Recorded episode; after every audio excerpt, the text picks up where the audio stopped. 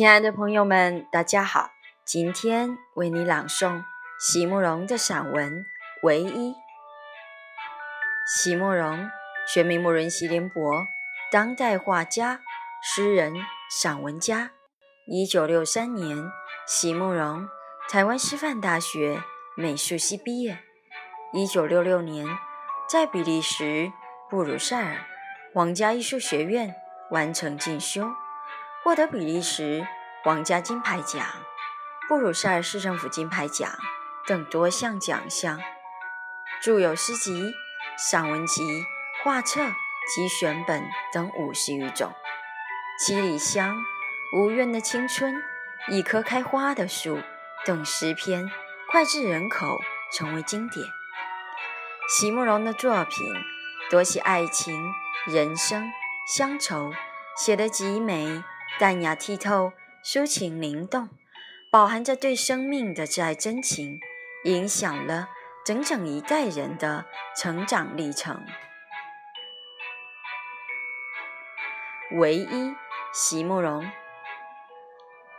很怕回答这样的问题，请举出你最喜欢的一本书来，请说出。最令你难忘的一件事来，请告诉我们，谁是那个对你影响最深的人？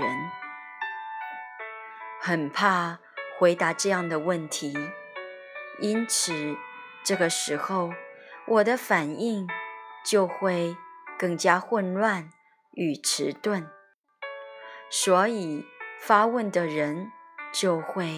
一直不断的提醒我，想一想看嘛，总有个比较啊。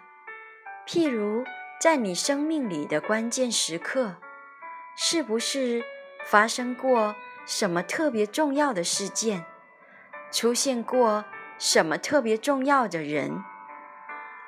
于是，生命里许多特别的时刻，都一一从我的眼前。